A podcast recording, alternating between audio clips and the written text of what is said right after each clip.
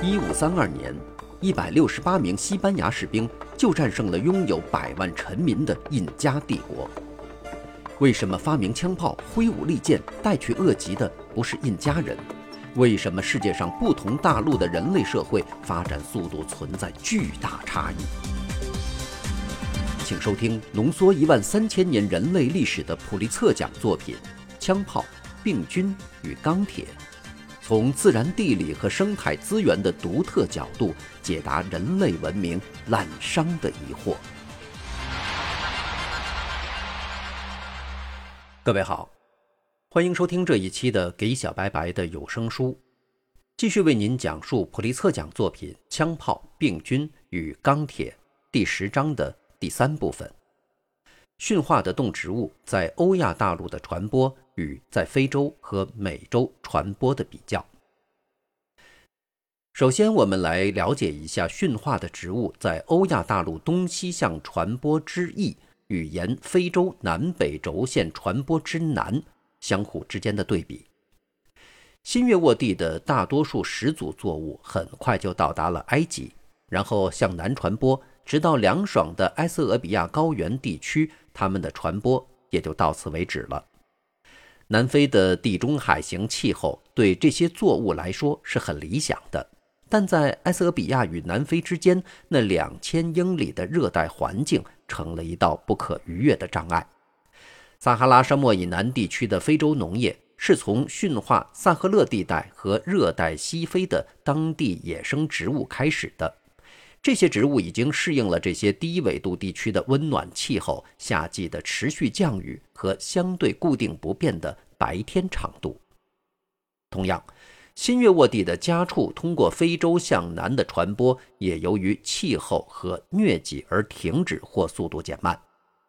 马匹所到之处，从来没有超过赤道以北的一些西非王国。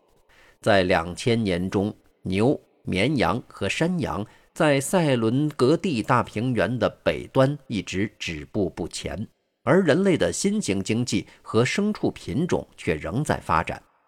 直到公元元年至公元两百年这个时期，即牲畜在新月沃地驯化的大约八千年之后，牛、绵羊和山羊才终于到达南非。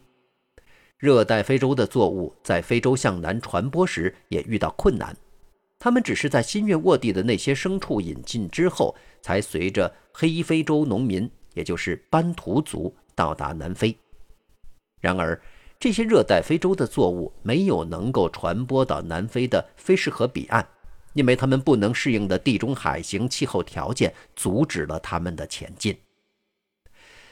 这个结果是过去两千年的南非历史中人们非常熟悉的过程。南非土著科伊桑人，也叫霍屯都人和布须曼人，有些已经有了牲畜。但仍没有农业，他们在人数上不敌黑非洲农民，并在菲士河东北地区被黑非洲农民取而代之。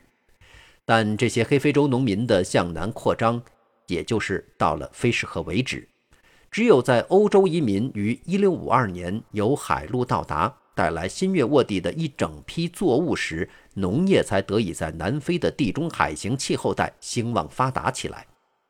所有这些民族之间的冲突，造成了现代南非的一些悲剧。欧洲的病菌和枪炮使科伊桑人迅速的大量死亡。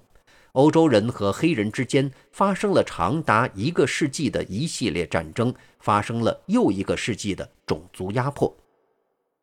现在，欧洲人和黑人正在做出努力，在昔日科伊桑人的土地上寻找一种新的共处方式。我们还可以把驯化的植物在欧亚大陆传播之易与沿美洲南北轴线传播之南做一对比。中美洲与南美洲之间的距离，例如墨西哥高原地区与厄瓜多尔高原地区之间的距离，只有一千两百英里，约为欧亚大陆上巴尔干半岛与美索不达米亚之间的距离。巴尔干半岛为大多数美索不达米亚的作物和牲畜提供了理想的生长环境，并在不到两千年的时间内接受了这一批在新月沃地形成的驯化动植物。这种迅速的传播抢先剥夺了驯化那些动植物和亲缘物种的机会。墨西哥高原地区和安第斯山脉对彼此的许多作物和牲畜来说，同样应该是合适的生长环境。有几种作物，特别是墨西哥玉米，确实在哥伦布时代以前就已传播到另一个地区了。但其他一些作物和牲畜未能在中美洲和南美洲之间传播。凉爽的墨西哥高原地区应该是饲养美洲驼、豚鼠和种植马铃薯的理想环境，因为它们全都是在南美安第斯山脉凉爽的高原地区驯化的。然而，安第斯山脉的这些特产在向北传播时，被横隔在中间的中美洲炎热的低地。在美洲驼于安第斯山脉驯化了五千年之后，阿尔梅克人的、玛雅人的。阿斯特克人的以及墨西哥其他所有土著人的社会仍然没有驼畜，而且除狗以外也没有任何可供食用的驯养的哺乳动物。反过来，墨西哥驯养的火鸡和美国东部种植的向日葵本来也是可以在安第斯山脉茁壮生长，但它们在向南传播时被隔在中间的热带气候区阻挡住了。仅仅这七百英里的南北距离，就使墨西哥的玉米、南瓜类的植物和豆类植物在墨西哥驯化了几千年之后，仍然不能到达美国的西南部；而墨西哥的辣椒和梨科植物在史前时期也从未到达那里。在玉米于墨西哥驯化后的几千年中，它都未能向北传播到北美的东部。其原因是那里的气候普遍较冷，生长季节普遍较短。在公元元年到两百年之间的某一个时期，玉米终于在美国东部出现，但还只是一种十分次要的作物。直到公元九百年左右，在培育出能适应北方气候的耐寒的玉米品种之后，以玉米为基础的农业才得以为北美最复杂的印第安人社会。密西西比文化做出贡献，不过这种繁荣只是昙花一现，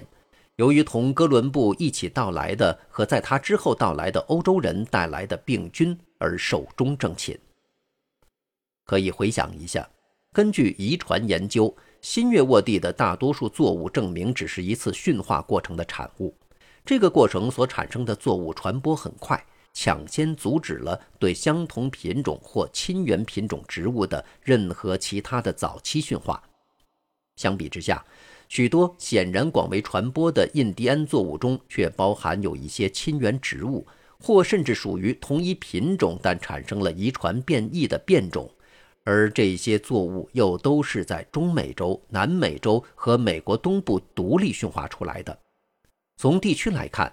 在现属植物。豆类植物、梨科植物、辣椒、棉花、南瓜属植物和烟草中，近亲的品种互相接替；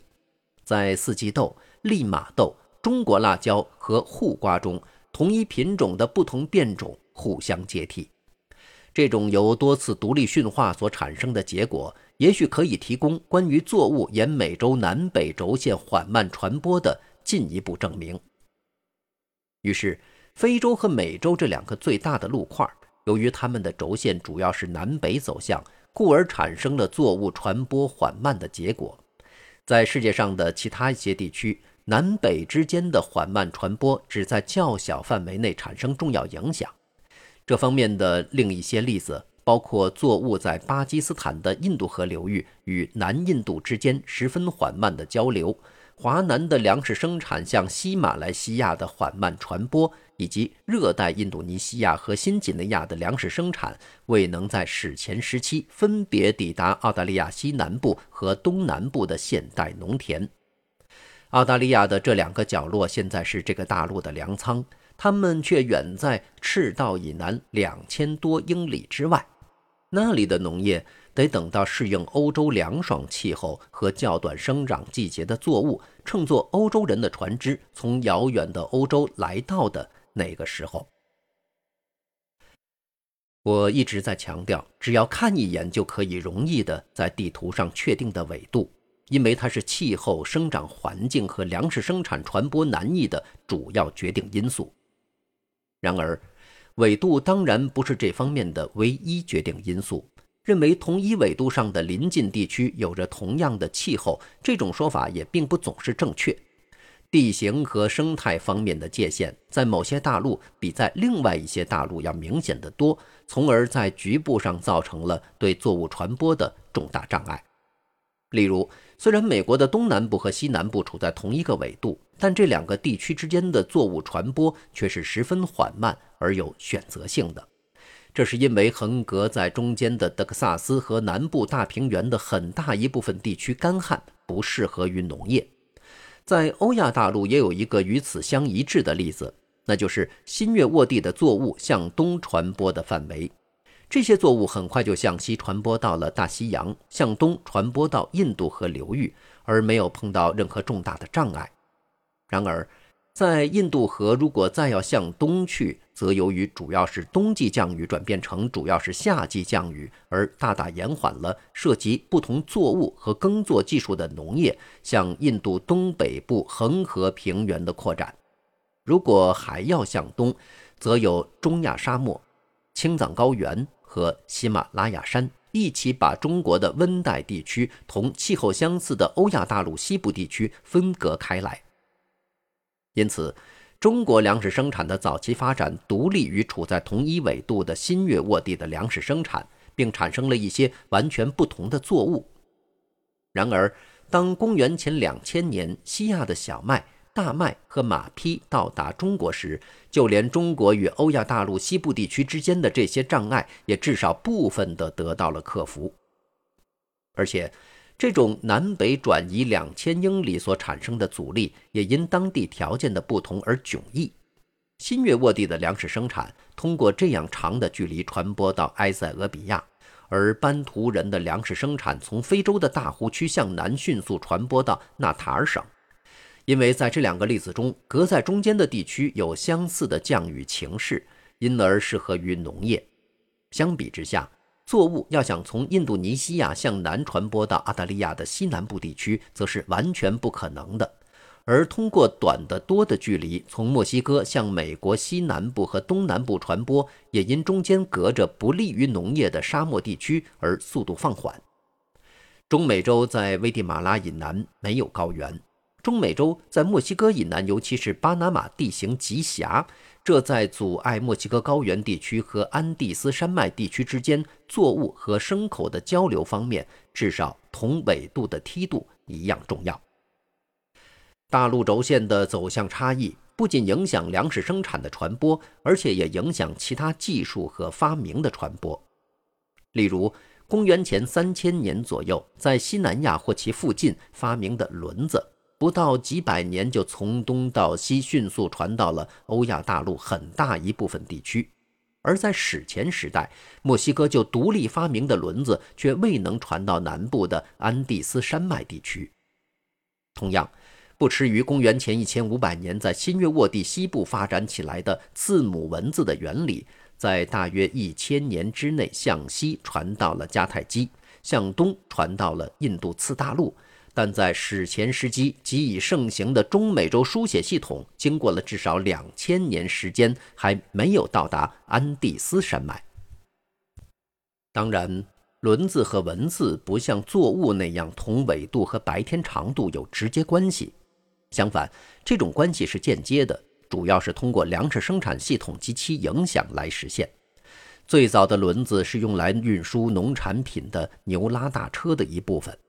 早期的文字只限于由生产粮食的农民养活的上层人士使用，是为在经济和体制上都很复杂的粮食生产社会的目的服务的。一般来说，